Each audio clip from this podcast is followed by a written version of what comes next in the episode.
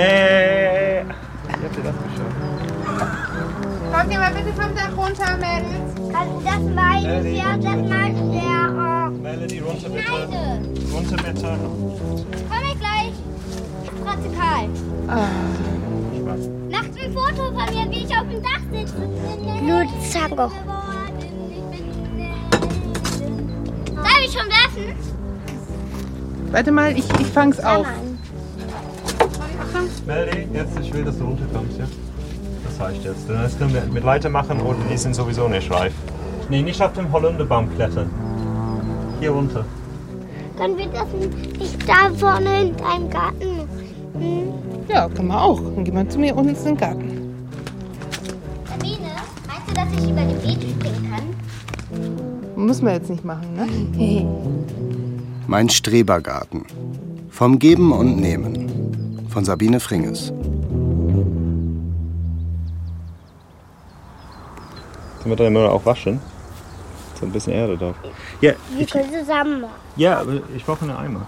Hier, Bucket. Ich will Schokare. Das ist a bit too big. Charlie, keine Schubkarre. Ach, hier, wir können den Korb nehmen. Dann können wir hier schon mal was reintun. Ein paar Wochen vor der Pandemie. Ein Umzug von der Stadt aufs Land. In ein Zwei-Parteien-Haus. Also Mit einer sechsköpfigen Familie Wand an Wand. Also du bist einfach kein Fan von Holunder. Nee, die, die, die Blüten schon. Aber die Beeren sind sehr arbeitsintensiv. Ne? Du, Ja. Also was ich das letztes Mal Saft gemacht. Ne? Ja. Schmeckt die Möhre? Ja. Jeder Haushalt hat einen Garten. Mit einem Holunderbusch darin. Im Sommer ernten wir gemeinsam die Beeren. Keine Blätter. We don't want any leaves. If possible. Und während die Eltern ihre Kinder ins Bett bringen, fängt hier die lange Entsaftungsnacht an. Die großen Naturkatastrophen scheinen in weiter Ferne. Ja, ja, genau.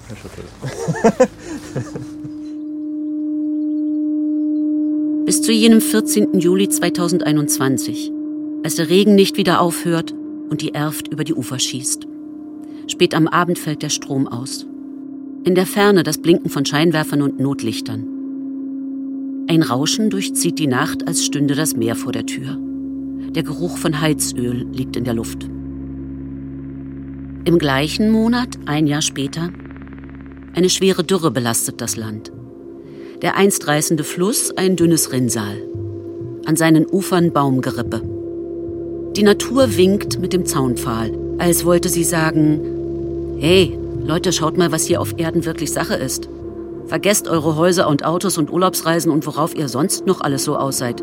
Wenn ich nicht mitspiele, seht ihr alt aus.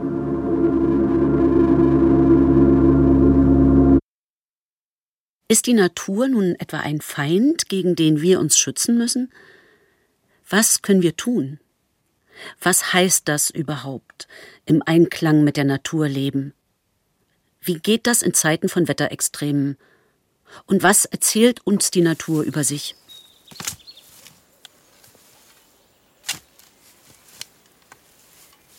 Wenn man eine Mulde ausgräbt, die ein bisschen verdichtet, dann die Erde wieder reintut, dann sammelt sich dahin das Wasser ja auch schon etwas stärker. Generell würde ich sagen, je besser die Bodenstruktur sozusagen wird, und das wird sie eben mit der Zeit auch mit viel organischer Substanz drin, mit viel biologischer Aktivität auch, wenn sich die Bodenstruktur so ausbildet, dass der Boden wie ein Schwamm richtig Wasser aufsaugen kann, dann hat man eigentlich die höchste Kapazität an Wasserspeicher erreicht. Rufus Wegener ist 19 und studiert Agrarbiologie. Gartenarbeit interessiert ihn schon von frühester Jugend an. Für seine Analyse, wie die Widerstandskraft von Böden gegenüber Trockenheit gesteigert werden kann, erhielt der damalige Gymnasiast aus Bad Münstereifel 2022 einen Preis bei Jugend forscht. Und er wurde junger Partner der UN-Dekade zur Wiederherstellung von Ökosystemen. Genau der richtige für mein ehrgeiziges Projekt. Ja, es sind natürlich auch zum Teil Naturkatastrophen, mit denen wir umgehen müssen. Auf der anderen Seite sind es natürlich auch menschengemachte Katastrophen. Also gerade auch an der Flut hatten wir einen großen Beitrag, dadurch, dass eben sehr wenig Wasser nur in unseren Böden gespeichert wurde. Natürlich auch Klimawandel bedingt haben wir einen Anteil daran, das müssen wir einfach sehen. Und auch damit müssen wir als Gesellschaft umgehen. Mit dem Boden fängt es an. Mein Strebergarten.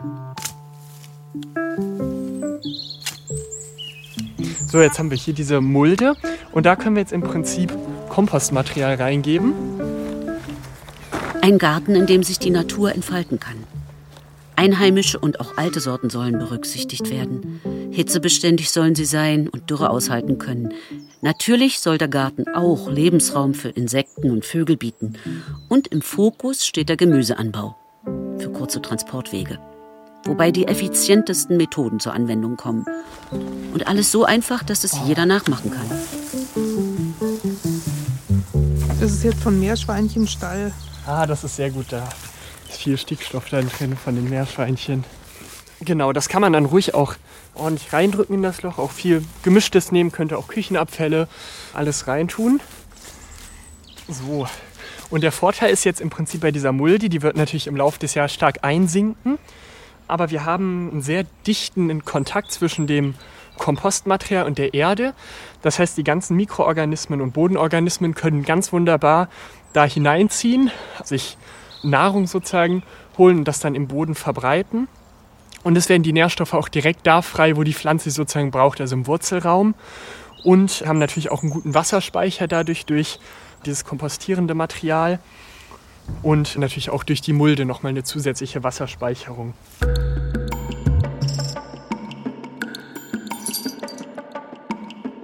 Kein Gift, kein Torf, kein Kunstdünger keine Verschwendung von Materialien. Genau, jetzt geben wir sozusagen die Erde, die wir vorher ausgehoben haben, da wieder drüber.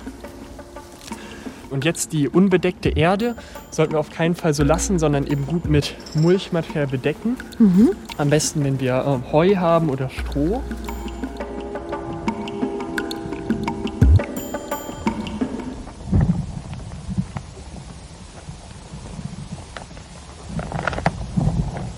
Nun verrichten Bakterien ihre Arbeit. Hinzu kommen Tausendfüßler und Asseln, Springschwänze und Milben, Fadenwürmer, Ameisen, Kurzflügler, Laufkäfer und Spinnen. Wie das klingt, hat der Komponist und Naturforscher Markus Mäder mit einem eigens von ihm entwickelten Bodenmikrofon aufgenommen. Je gesünder der Boden, desto vielfältiger der Klang.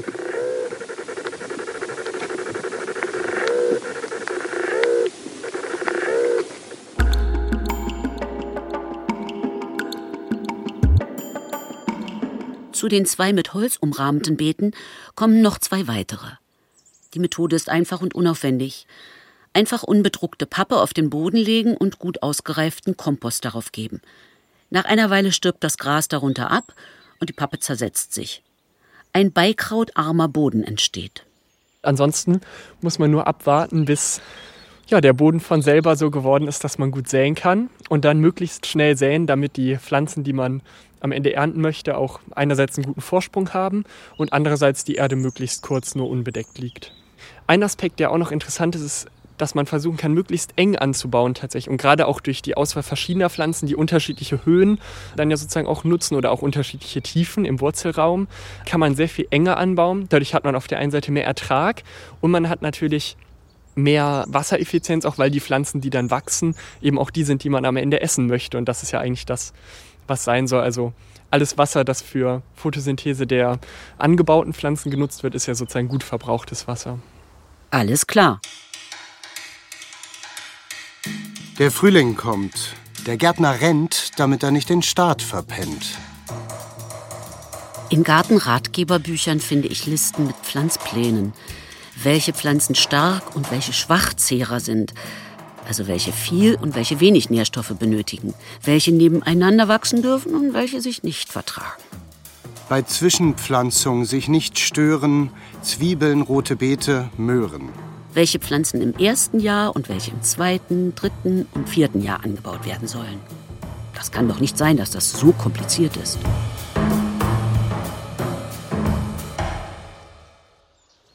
Also eine gute Freundin von mir sagt auf keinen Fall Gurken neben Tomaten. Ich hatte selber Gurken und Tomaten im Gewächshaus nebeneinander und hatte einen guten Ertrag. Also Ich glaube, dass einfach auch viel einfach so geredet wird, ohne dass man es selber ausprobiert. Und ich bin der Meinung, dass man dadurch, dass man Sachen einfach selber tut, einfach dann sieht, wie die Pflanzen reagieren und denke, dass da einfach sehr viel immer vom Boden, von der Witterung und auch vom Saatgut abhängt, ob das kräftig ist oder nicht. Also man sagt zum Beispiel, Sellerie sei sich selber feindlich. Und ich habe aber über Jahre immer drei, vier Reihen Sellerie in, in, Abständen nebeneinander gepflanzt und dann wieder was anderes, Salat oder Porree oder äh, Kräuter oder was auch immer gerade einfach ausgesät werden wollte. Ich sehe das immer lockerer.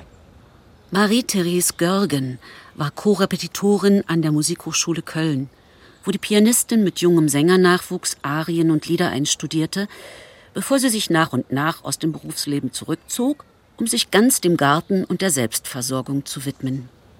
Ich mache das jetzt seit über 25 Jahren und habe über viele Jahre ganz akribische Pflanzpläne gemacht.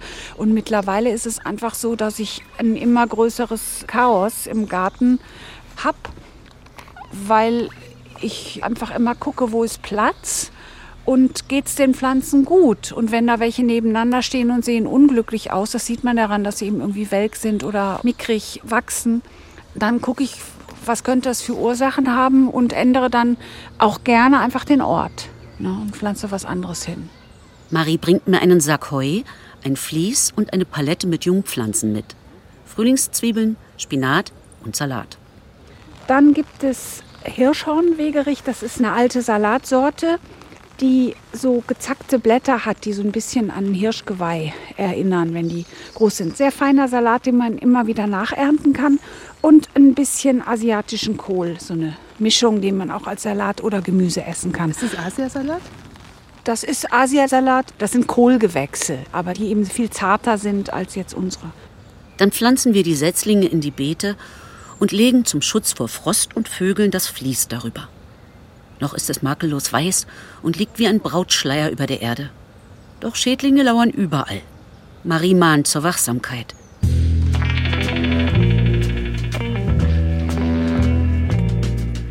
Bei Anbruch der Nacht schleiche ich zum Beet, lüpfe das Vlies und knipse die Taschenlampe an. Keine Schnecke weit und breit. Ich habe viele Jahre, als ich das mit dem Kompost noch nicht wusste, mit Grünmaterial gemulcht und hatte unglaublich Probleme mit Schnecken. Das heißt, ich bin über Wochen jeden Abend im Garten Schnecken sammeln gegangen und das ist einfach nicht lustig. Es ist nicht lustig, wenn man einen Tag Sellerie auspflanzt, den man wochenlang eben auf der Fensterbank kultiviert hat und einen Tag später sind von 70 Pflanzen 68 aufgefressen. Und meine Erfahrung einfach mit dem Kompostmulch ist, dass die Schneckenpopulation ist um 95 äh, Prozent zurückgegangen. Ich habe einfach kein Schneckenproblem mehr. Was nicht heißt, dass im Anfang Mai, wenn die Hauptpflanzen rauskommen oder ausgepflanzt werden, dass ich dann nicht ein paar Abende hintereinander mit der Taschenlampe in der Dämmerung gehe und Schnecken sammle. Also man muss schon sein Gemüse verteidigen. So einfach ist das. Jan hat immer genug Mitbewerber ums Menü.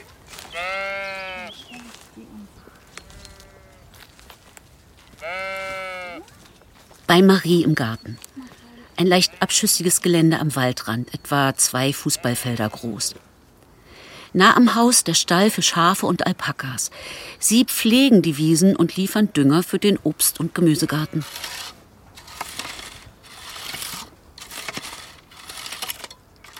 Zum Jäten nimmt sie eine Pendelhacke. Zieht man sie über der obersten Erdschicht vor und zurück, dann durchtrennt sie mit ihrem zweischneidigen Stahlblatt die Beikräuter von den Wurzeln. So, dass die Erde nur an der Oberfläche bewegt wird.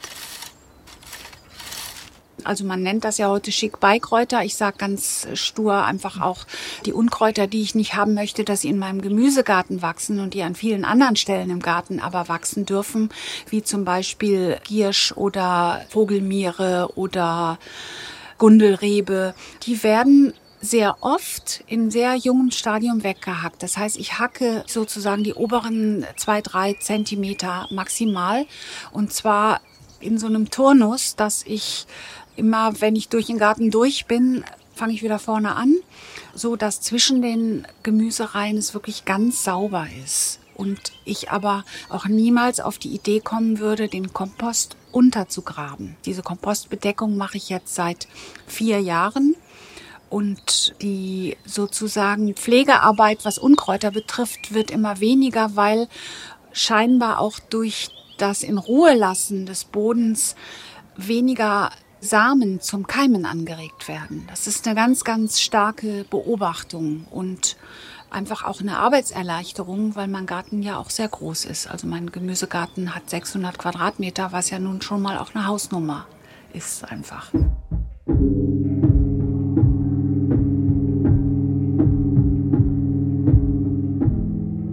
No dig, nicht graben. So lautet die Devise des englischen Gartenpragmatikers Charles Dowding, dessen Erkenntnisse aus jahrzehntelangem Gemüseanbau gerade netzweit die Runde machen und auch Marie inspirieren. Alter Erfahrungsschatz, der nun wieder neu entdeckt wird. No dig. Das möchte ich gerne auch dem Amselpaar zurufen, das sich in der Buchenhecke niedergelassen hat. Auf der Suche nach Würmern und Insekten stoßen sie mit ihren Schnäbeln in die Erde und formen eine Hügellandschaft. Auch Tauben schätzen das Beet. Dank ihnen ahne ich, warum die alte Kohlsorte friesische Palme vom Aussterben bedroht sein mag. Von dem jungen Pflänzling fressen sie jedes Blattkrümelchen auf, bis nur noch die Stängel übrig bleiben.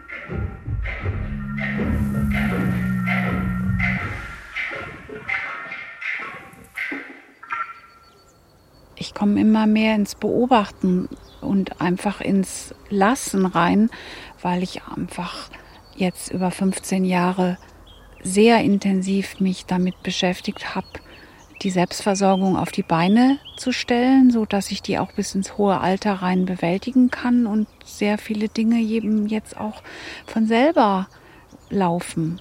Und dadurch, dass ich einfach sitze und mir die Sachen angucke, passiert viel mehr, als wenn ich im großen Aktionismus rum laufe. Ich finde, das Erste, was man tun sollte, wenn man einen Garten anlegt, ist, sich eine Bank hinzustellen an eine Stelle, von wo aus man den Garten einfach beobachten kann. Und diese Bank ist, finde ich, mit der schönste, wichtigste Ort im Garten und der, an dem man sich hoffentlich auch unheimlich wohlfühlt.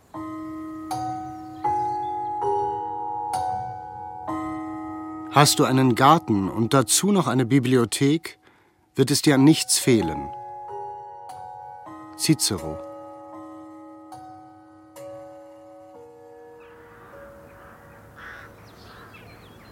In den kühlen Monaten ist meine Bank ein Sofa und steht in einem kleinen Bücherzimmer mit Tisch und Stuhl neben der Terrassentür.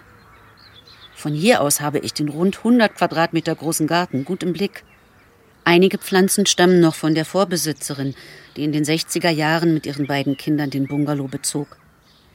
In der wilden Ecke des Gartens steht der Holunder neben einem zwei Meter hohen Stamm, der Rest einer einst stattlichen Kiefer. Darauf blüht Efeu. Von den Bienen und Vögeln geliebt, vom Nachbarn im Haus gegenüber gerade noch geduldet. Zwei Rosenstöcke, ein Rhododendron und ihr Lieblingsstrauch, die Hortensie, haben sich über Jahrzehnte entfaltet und auch die Dürrenzeiten ohne große Wasserzufuhr gut überstanden.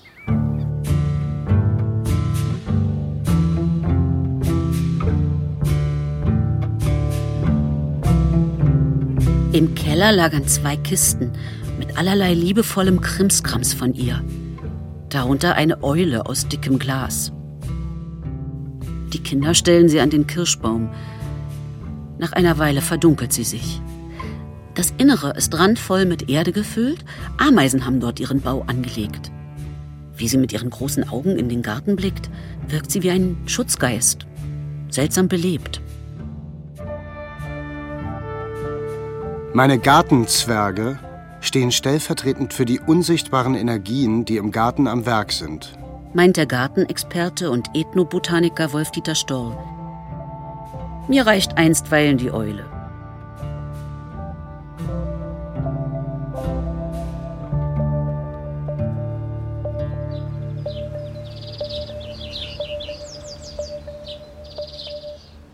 Der alte Kirschbaum verliert bereits einen Teil der Rinde, doch brachte er bislang jeden Sommer herrlich süßsaure Früchte hervor. Genug für Mensch und Vogel. Ob man Vögel ganzjährig füttern soll oder nicht, darüber streiten sich die Experten. Ich probiere es aus und bringe an einem Ast ein Vogelhäuschen an. Zu den Amseln, Bunt- und Grünspechten gesellen sich nun auch Grüppchen von Sperlingen und Meisen sowie ein Zaunkönig, ein Distelfinkenpaar und ein apart zwitschernder Bluthänfling.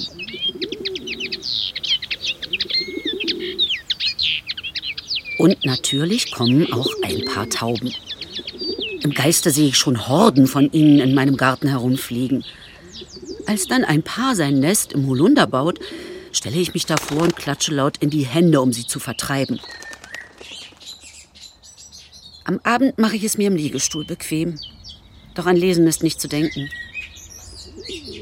Das ist kein Garten mehr, das ist eine Landebahn. Neben Sperlingen und Meisen sind es vor allem die beiden Tauben, die im An- und Abflug mächtigen Wind machen. Schräg über mir im Kirschbaum sitzt ein Amselhahn. Plötzlich stürzt er mit einem schrillen Ruf direkt auf mich zu und jagt dicht über meinen Kopf hinweg. Ich packe mein Buch und gehe ins Haus.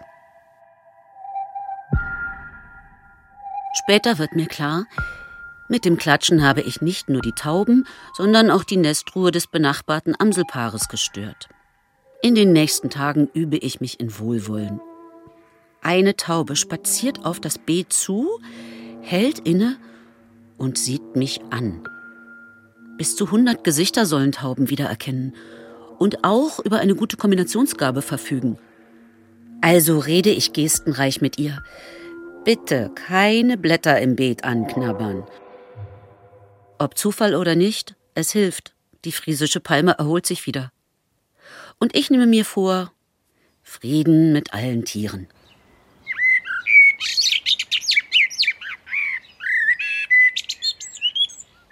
Den Amseln verzeih ich ja viel.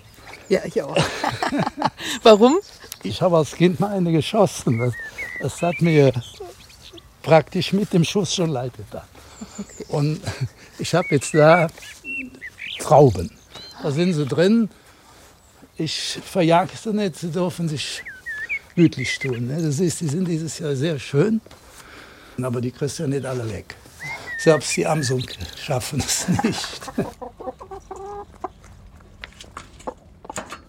Auf einem Dorffest lerne ich Georg und Kati kennen.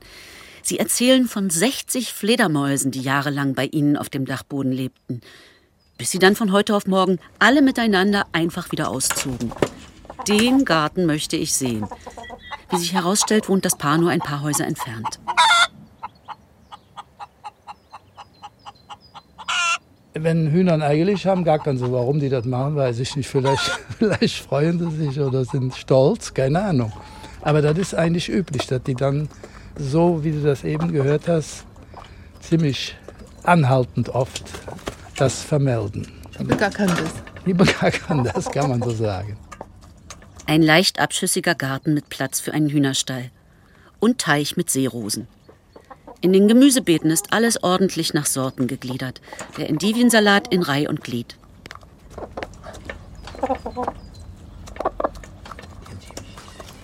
Durch den Besuch bei Kathi und Georg erfahre ich auch, was es mit dem Hahn auf sich hat, den ich zu Beginn der Pandemie noch krähen hörte, bis er irgendwann verstummte. Zu Beginn der Pandemie habe ich mir noch mal nach vielen Jahren, wir hatten also, als die Kinder klein waren, das war in den 80er Jahren, zuerst hatten wir äh, Hühner, die hatten dann auch alle Namen. Dann äh, durfte ich die auch nicht schlachten natürlich. Und die letzten Hühner, die haben, ich glaube, 16 oder 17 Jahre gelebt. Den Stall habe ich so belassen. Ich habe zwar früher auch immer einen Hahn gehabt, aber ich hatte auch jetzt wieder einen gehalten, aber der war dermaßen krakelisch und die Hühner haben mir leid getan. Der war so potent, das hörte nicht auf. Konntest du nicht mit angucken. Oh, ich höre so gern Hahn. Ja. Ich weiß. aber der war wirklich, ich habe das den Hühnern nicht antun wollen. Dann habe ich gesagt, so, jetzt hast du deine Chance vertan. Das fällt mir sehr schwer inzwischen. Ich habe aber dann trotzdem zum Ball gegriffen. Dann war der Bahn weg. Und dann gab es Kokober. genau. So war es. Wirklich Kokober.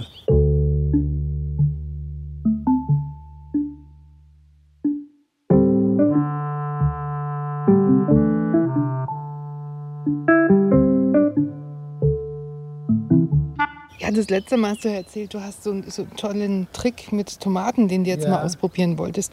Ich war mit den Tomaten wirklich auf Kriegsfuß. Ich hatte keine Lust mehr dran. Das war in den ersten Jahren immer ein schöner Ertrag. Ich habe die an Stangen hochgebunden und auch regelmäßig gegossen. Und dann wurde das immer schlechter. Es kam so eine Krautfäule. Jedenfalls wurden die Tomaten unten braun und dann konntest du die zur Hälfte wegschmeißen oder ganz wegschmeißen. Also der Ertrag war minimal.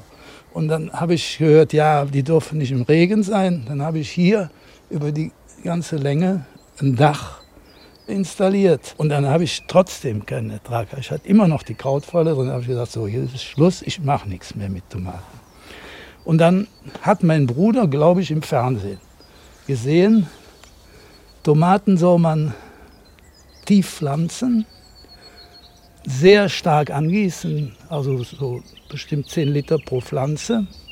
Und dann, ich tue dann halt von meinen Hühnern äh, Mist drauf oder aber Pferdemist, äh, was oberhalb der Wurzeln und dann mit Komposterde zumachen und dann wird die ganze Fläche oben mit so einer Schicht äh, Stroh bedeckt. Und so lasse ich das liegen, da mache ich nichts mehr dran. Wie oft hast du da jetzt noch gegossen? Gar nicht mehr, oder Nee, erstmal gar nicht mehr. Dieses Jahr hat es ja auch relativ noch häufiger geregnet. Ne? Ja. Im vorigen Jahr war es ja sehr trocken. Da habe ich vielleicht so alle zwei Wochen mal an die Pflanzen was dran gegossen. Weißt du was, das ist äh, mir sehr sympathisch, weil ich habe jetzt ja erst angefangen dieses Jahr mit Gemüseanbau. Ja. Ne? Und ich wollte es so ganz engagiert alles machen, bis ich dann gemerkt habe, das ist mir jetzt einfach zu anstrengend. Nee, das ist zu viel. Auch wenn man am Gras zieht, wächst es nicht schneller. Statt zu viel Pläne auf einmal umzusetzen, übe ich mich im Beobachten. Und siehe da, vieles regelt sich von allein. Zu dem Taubenpaar hat sich kein weiteres gesellt. Und die Blattläuse am Spalierapfelbaum und dem Mangold verschwinden nach einer Weile von allein. Den Vögeln hat's geschmeckt.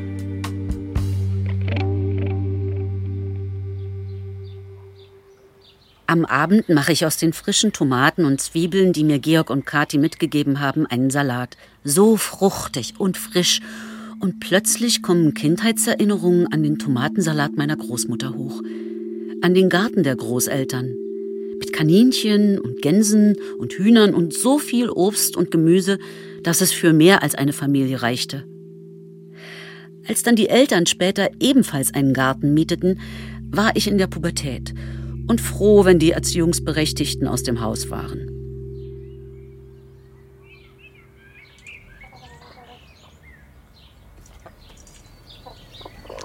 Ja, ich kann mich schon erholen hier. Obwohl die durchgewachsene Pfefferminz und Zitronenmelisse und alles Mögliche überwuchert so ziemlich diese Blumenbeete. Und ja, da müsste ich was dran ändern. Ne? Und das macht dann dein Mann, der Georg. Der Mann macht an den Blumenbeeten noch gar nichts. Wir sind ja nicht mehr neu und dann denke ich, wäre es jetzt an der Zeit, dass wir die kräftig reduzieren, die Beete. Ein paar Blumen würde ich auch gerne haben, aber zum Beispiel, wenn ich den Teich sehe, da haben wir wunderbare Blumen, die brauchen wir nicht zu pflegen. Das sind schöne Blumen, die finde ich toll. Mhm. Ja, das finde ich auch, dass die Seerosen, die erfüllen mich irgendwie. Die sind wunderschön. Und auch die Libellen. Früher, meine ich, hätten wir größere gehabt. Ne? Das ist wieder eine große. Jetzt im Herbst kommen die großen, im Frühjahr kommen die kleinen. Da kommt eine große. Nun weiß ich auch, woher die große Libelle kam, die sich eines Tages ins Gartenzimmer verirrte und dort so laut summte, dass ich zunächst dachte, in der Nachbarschaft liefe ein Rasensprenger.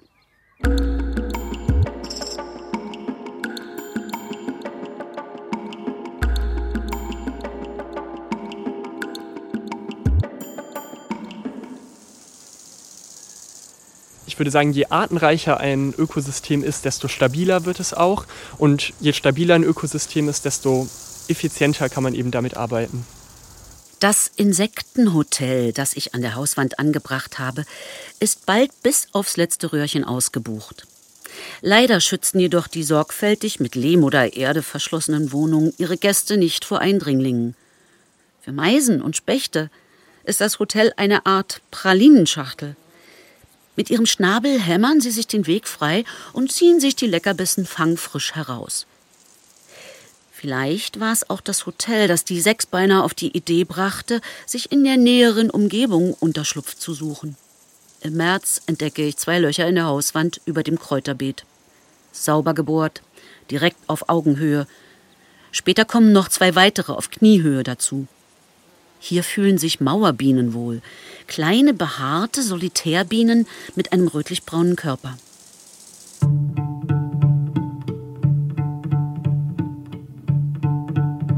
Wir sind im Jahr zwei nach der Flut.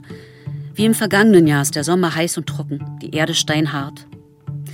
2023 wird laut Klimaexperten als das wärmste Jahr seit rund 125.000 Jahren eingestuft.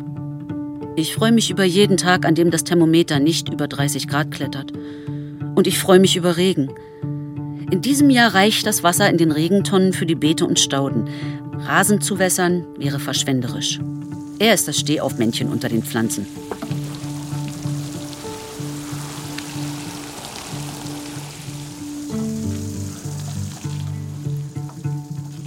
wenn das nicht ein Wink der Natur ist. Schon ein paar Tropfen Wasser auf ein vertrocknetes Rasenbüschel genügen und es beginnt wieder zu grünen.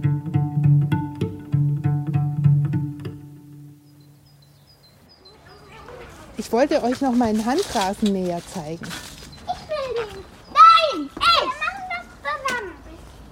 Wie schaltet man den an? Das ist ein Handrasenmäher.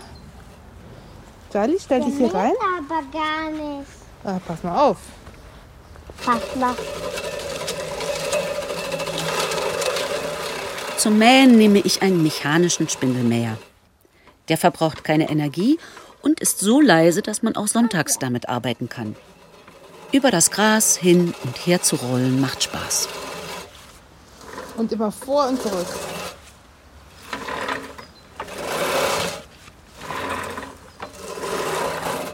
Die Blumen lassen wir noch stehen. Und hier, mal da. Das lassen wir auch stehen. Aber hier können wir das noch machen. Hier. Dann hat man einen schönen Weg freigeräumt. Da können auch wilde Kräuter wachsen. Ja.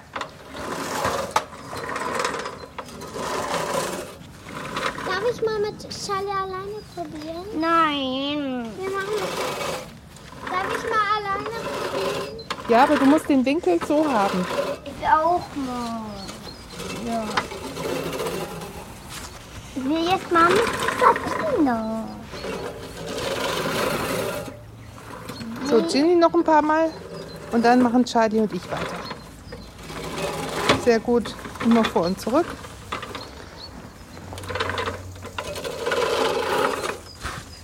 Jetzt bin ich mal dran. Und Sabine. Wir versuchen, diesen Weg freizukriegen, ja? Aber nicht das Beet. Verstehst du das, Charlie? Ja. Gut. Nur die Wege werden gemäht. Der Rest der Wiese gehört den Insekten und all dem, was da wachsen möchte. Wie ist denn das? Der ganze Klee weg. Aus den ungemähten Ecken zirpen Grillen. Im Beet indes wachsen die Möhren still und ausdauernd voran. Fünf Monate brauchen sie, bis sie erntereif sind. Außer den Kindern haben sie keine weiteren Fressfeinde. Bislang. Ein Grüppchen Sellerie spendet den Salaten Schatten. Ebenso wie Ringelblumen und Löwenmäulchen. Radieschen und rote Beete gedeihen. Auch Kohlrabi und Fenchel. Wenn auch die Knollen noch recht klein ausfallen.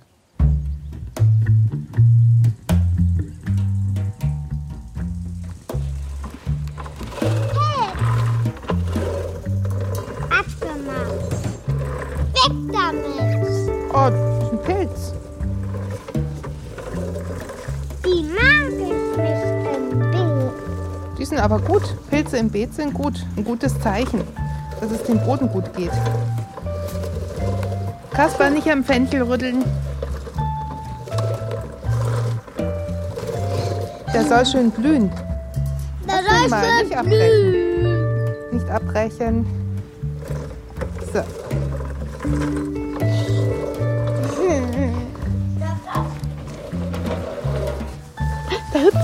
Schaut mal, da, da, da. Nee, eine Maus war das. Jetzt Nee. weiß ich, wer meine Zucchini annagt. Jetzt habt ihr es nicht gesehen. Nee. Irgendeine gra graue Maus ist weggesprungen. Warte, das war das war eher. Das hat auch so ein Nein, das war eine Maus. Okay, jetzt haben wir hier auch Mäuse. Schön. Du hast Mäuse überall. Die sind überall. Die sind, Aber bisher haben sie meine Möhren noch nicht entdeckt. nee, aber du, du kannst keine Mäuse ähm, wegkriegen. Die sind, die sind überall. Spitz oder was weiß ich. Aber der ist ausgesprungen, oder? Von den, Ja, ja, ist also, ausgesprungen. Okay. Also, besser gibt, als wo gibt's Ratten. Männchen und Platz, da gibt's Mäuse. Jo. Du bist auch eine Maus, bist du eine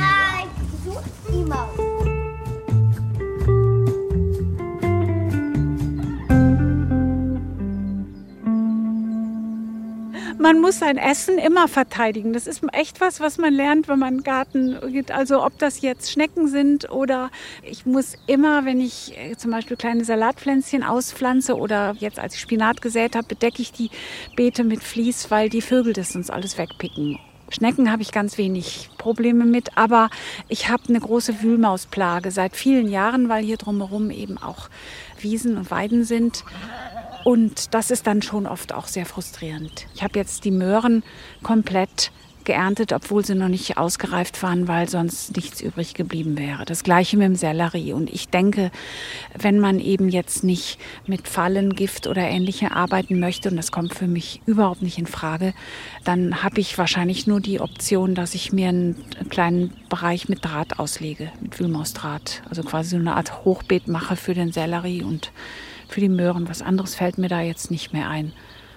Und ich schicke sie immer weg. Ich sage denen, sie haben in meinem Garten nichts verloren.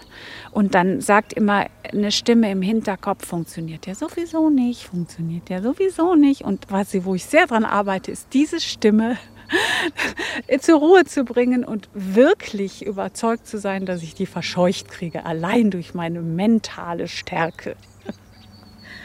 Wenn man ähm, Wespen vom Tisch abhalten möchte, dann gibt es ja auch die Taktik, dass man etwas von dem Kuchen, den man gerade isst, beiseite legt, auf ein Tellerchen und abseits des Tisches hinlegt. Meintest du, das könnte mit den Mäusen auch klappen, dass du denen einfach hier eine Essfläche lieferst, ohne dann noch mehr anzulocken? Also die haben ja eigentlich eine komplette Essfläche hier, wo sie sich bedienen und wo sie eben nicht dahin gehen, wo sie eigentlich hin sollten. Weil es heißt immer, Wühlmäuse ernähren sich von Graswurzeln. Und ich meine, wir haben 10.000 Quadratmeter Gras, da gibt es genug Wurzeln zum Fressen. Aber sie fressen eben das Wurzelgemüse.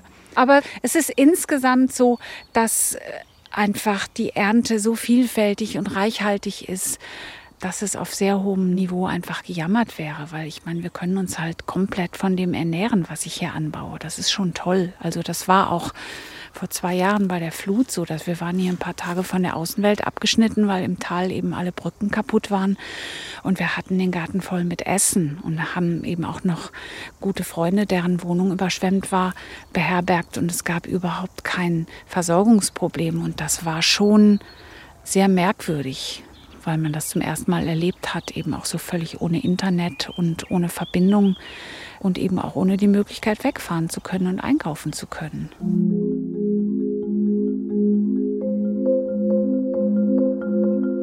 Der Hamster in mir entdeckt im Garten eine Vorratskammer für frisches Gemüse.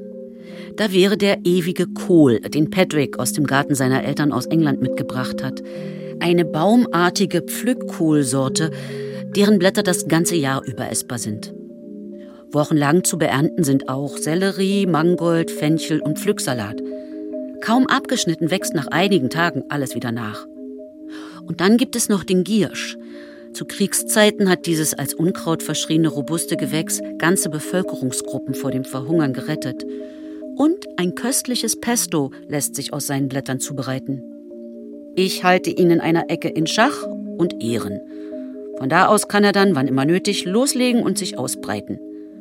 Und es laufen Experimente mit Topinambur, ein köstliches Wurzelgemüse, ähnlich potent wie der Giersch.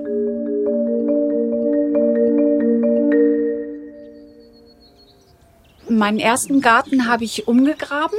Meinen zweiten Garten habe ich jährlich im Frühjahr gelockert mit der Grabegabel.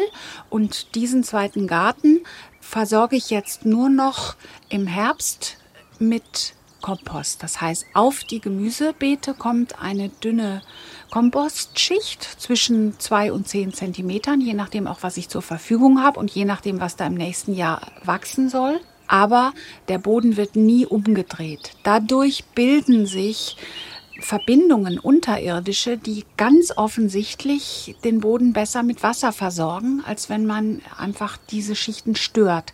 Und es bilden sich Pilze. Und die scheinen sich über größere Strecken zu unterhalten, auch mit den Pflanzen, so dass der Garten auf eine sehr stabile Art und Weise jetzt die Sommertrockenheiten der letzten Jahre einfach verkraftet hat. Und während der großen Flut im Jahr 2021 ist kein Boden weggeschwemmt worden. Das war faszinierend im Vergleich zu allen Gärten drumherum dass mein mit Kompost bedeckter Gartenboden, der da allerdings im Juli auch vollkommen bepflanzt war, an der Stelle geblieben ist. Es sind nur alle Wühlmausgänge eingestürzt und ich hatte eine ganz genaue Übersicht über das Straßensystem der Wühlmäuse danach. Aber den Boden umzudrehen, halte ich jetzt nach 30 Jahren Gärtnern einfach für überflüssig, also für mich für überflüssig.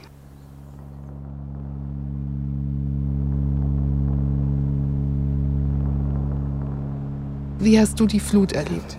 Ja, ich habe die Flut so erlebt. Erstmal, wie ich es als Kind jedes Jahr erlebt habe. Das heißt, wir hatten immer unseren kompletten Garten unter Wasser. Wenn die Schneeschmerz im Frühjahr war, war noch kein Rückhaltebecken oben in Eichelscheid. Dann ist die Erft immer über die Ufer getreten. Dann waren die Häuser im Unterdorf waren im Erdgeschoss immer überschwemmt. Die mussten immer ihre Möbel nach oben bringen und unten renovieren. Das war eigentlich jedes Jahr der Fall. Und bei uns stand im Keller Wasser und der Garten war überschwemmt. Hatte den großen Vorteil, die Wühlmäuse waren erstmal weg und im Keller konnten wir Kinder schön Bötchen fahren. Da war so ein, ja, man nannte das Särg, das ist aus Steingut so ein Topf, wo Fleisch drin eingepökelt wurde. Der schwamm dann und da konnten wir als Kind konnten wir da rein und da konnte man sich mit so einer Stange durch den Keller buxieren. Ne? Ja, und, und das war eigentlich dieses Jahr ähnlich für mich. Die Erinnerung von Georg an sein Elternhaus. Hier im oberen Teil des Dorfes gab es kaum größere Wasserschäden. Anders als im unteren Ortsteil. Aber zum Beispiel der Freund von mir, der hat praktisch unter den Dachplatten hat er sich hochgerettet und höher konnte er nicht mehr. Und er hat dazu gerade überlebt mit seiner Freundin. Also das war sehr kritisch. Und er hat direkt danach das Haus verlassen. Der will da nicht mehr hin. Ne? Der hat das inzwischen verkauft und ist weg. Und es sind mehrere, die, die nicht mehr in ihre Häuser rein wollten.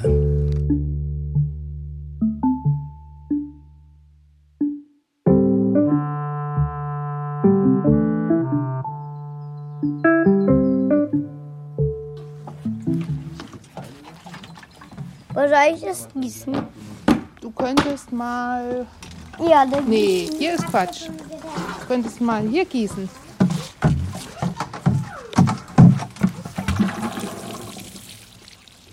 Sehr gut. Noch bei? Ja. Es fällt mir nicht leicht, den Garten für längere Zeit allein zu lassen. Als ob es nicht auch ohne meine Anwesenheit wachsen würde. Noch mehr? Wie gut, dass unsere Nachbarn auf den Garten aufpassen und die Vögel füttern. Deine Möhren. Guck, wie schwer was jetzt ist. Besonderes Hobby von Charlie ist Pflanzengießen und Möhren essen. Deine Möhren pflücken. Was möchtest du? Ich will deine Möhren pflücken. Meine Möhren pflücken? Ja. Äh, nee. Eine darf man pflücken. Okay? Okay. Warte mal, wir suchen eine aus. Dies war jetzt eine ganz kleine. Ja, ja, Das ist genau. nicht so gut. Nimm mal die größte hier. Okay. Nee, der, nein, die da. Die da. Ja. Von unten, Charlie. Soll ich helfen? Oh, die ist auch ganz fest. So, ich locker die mal. Ich will mal mit der Schere probieren. Ah, Kasper. Gott, da ist einer. Das sieht gut aus. Also klein, aber. Ja, sieht gut aus. Du musst ein bisschen waschen, Charlie. Da ist ein bisschen Erde noch drauf. Nein, keine Schere. Charlie, lässt du mich mal? Die ist echt, da hast du dir eine, ja, abgebrochen. Ja, lass. Möchtet ihr auch was von unserem Zwergensellerie? Die sind, Nimmt ihr doch gerne eins mit. ja, also die sehen nach Sellerie aus, nur nicht. Ähm, Die sind halt nicht so hochwüchsig. Aber kann man schon essen. Und schmecken auch gut. die sehen aus, ob sie größer werden könnten. Könnten, ja. Mhm. Ist das gut? Die Möhr schmeckt. Ja, Also tatsächlich, die Möhr ist, ist gut. Also sehr süß. Aber die sind tatsächlich lecker. Nur ein bisschen mini.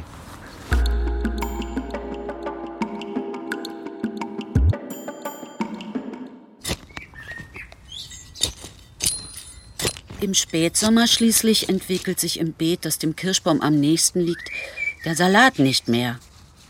Da kommt Georg vorbei mit einer Schubkarre voll Komposterde und zehn Endiviensalatsetzlingen. Mit einem Dreizahn macht er sich ans Werk.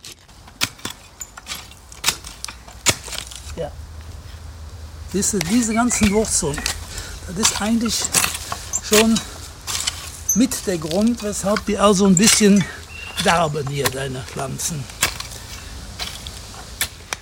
Mal hier, Sabine, was du da Wurzeln hast. Boah. Siehst du mal an. Das kann der Kirschbaum sein, bis hierhin. Guck mal, der hat ja auch bis hier die Äste. Man sagt ja immer, so groß wie die Krone ist auch mindestens das Wurzelwerk. Ne? Bäume sind schön, bringen Schatten, aber wenn du da drunter Gemüse pflanzt, hat das es schwer. Aber wir wollen jetzt wenigstens, dass der Endiviensalat Nahrung hat. Deshalb muss ich das schon ein bisschen, ein bisschen tief umhacken. Darf ich mitzupfen? Wenn du willst. Ja, natürlich. Oh. Ja.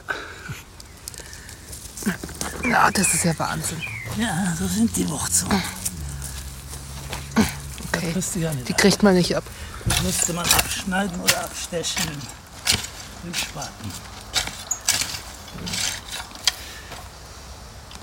Und äh, was würde man da machen? Mit dem Bagger nochmal die Nee, Wurzeln? nicht Bagger. Das machst du alles von Hand. Nee, So, da kriegen wir noch maximal drei hin, dann ist deine Reihe voll. Georg verteilt seine Komposterde aufs Beet und da hinein setzen wir die Pflänzlinge in die Erde. In einer schnurgeraden Linie. Quetsch es zusammen, Sabine. Also musst du was mehr gießen, dann geht es auch. So, eine tanzt jetzt aus der Reihe. Hältst du das aus? Ob ich das aushalte? Ja. Problemlos, Sabine. Nach ein paar Wochen entwickeln sich in dem einstigen Problembeet unter dem Kirschbaum zehn stattliche Endiviensalatköpfe. Die sind nicht auf meinem Mist gewachsen. ich kann es nicht. Machst du es doch gut. Ich kann da einfach nicht wählen, wirklich. Du kannst nicht säen. Was ist das für ein Quatsch? Du machst es doch schon. Machst es doch gut. Warum noch drei Reihen? Ja, so. Mach mal einfach mehrere rein. Dann haben wir umso mehr Spinat. Ha, magst du Spinat? Ja, und du? Ich hasse Spinat. Jetzt im September ist noch Zeit zum Säen von Wintergemüse. Spinat, Feldsalat und Postelein. Passt. Schneidet man die Blätter mit dem Stiel ab, so wachsen sie jung und knackig wieder nach. In kleinen Töpfchen werden die Pflanzen vorgezogen. Dann können wir den Rest hier reintun wieder. Winterpostelein. Kennst du Winterpostelein? Nein. Das ist sowas wie Feldsalat. Magst du Feldsalat? Ja. Gut. Jetzt machst du mal die Arbeit und ich mache hier Ja. das. Okay, aber das Loch bitte nicht so tief, nur einen Zentimeter. Schau nur so viel. So. Schaffe ich schon. Zu tief? Ja.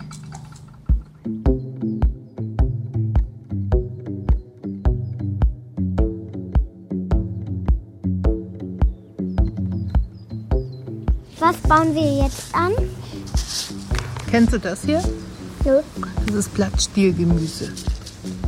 Also eigentlich macht man das bis September, aber wir probieren es mal, ob man es jetzt immer noch machen kann.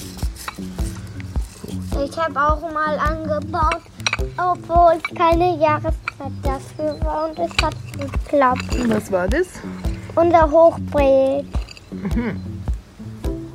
Alles gut? So, Blattstielgemüse. Und da können wir jetzt reingehen. Können wir auch machen. Dann mache ich das später. Ja? Können wir ja eine kleine Pause machen, oder? Ja. Von der anstrengenden Gartenarbeit, ne? Barfuß in der Wiese gehen, den Erdboden spüren, danach mit Regenwasser die Füße säubern. Mein Strebergarten. Vom Geben und Nehmen. Von Sabine Fringes. Es sprachen Ulrike Krumbiegel und Hajo Tuschi. Technische Realisation Markus Freund und Elke Steinort. Regie Eva Soloch. Redaktion Joachim Dix. Eine Produktion des Norddeutschen Rundfunks 2023. So, und jetzt? Was machst du da? Was ist das? Darf ich mal? Nein, schau mal. Ich nehme auf, was wir sagen, dann können wir uns das später anhören. Schau mal. Das haben wir gesät. Und darüber hast du doch geschrieben, oder? Genau. Jetzt? Los. Ja, das Ganze ist jetzt gewachsen und jetzt können wir einmal das Ganze warten und dann wächst das mehr. Und weißt du, was das ist, was hier wächst? Nee. Spinat. Spinat und was noch? Muss ich nochmal nachschauen, habe ich vergessen, wie peinlich. Und da haben wir Spinat gesät. Das andere ist Wusch. Das wissen wir jetzt nicht. Da schauen wir nochmal nach. Und jetzt haben wir hier alles ganz gewachsen. Und jetzt können wir die noch mal ein bisschen was damit machen. Ja, jetzt können wir die einpflanzen. Wollen wir das Jetzt machen? pflanzen wir die ein und dann haben wir einfach verdreht und dann ist das im Beet. Genau. Jetzt suchen wir uns eine Stelle im Beet, wo wir das schön Das hin... war unsere Sendung.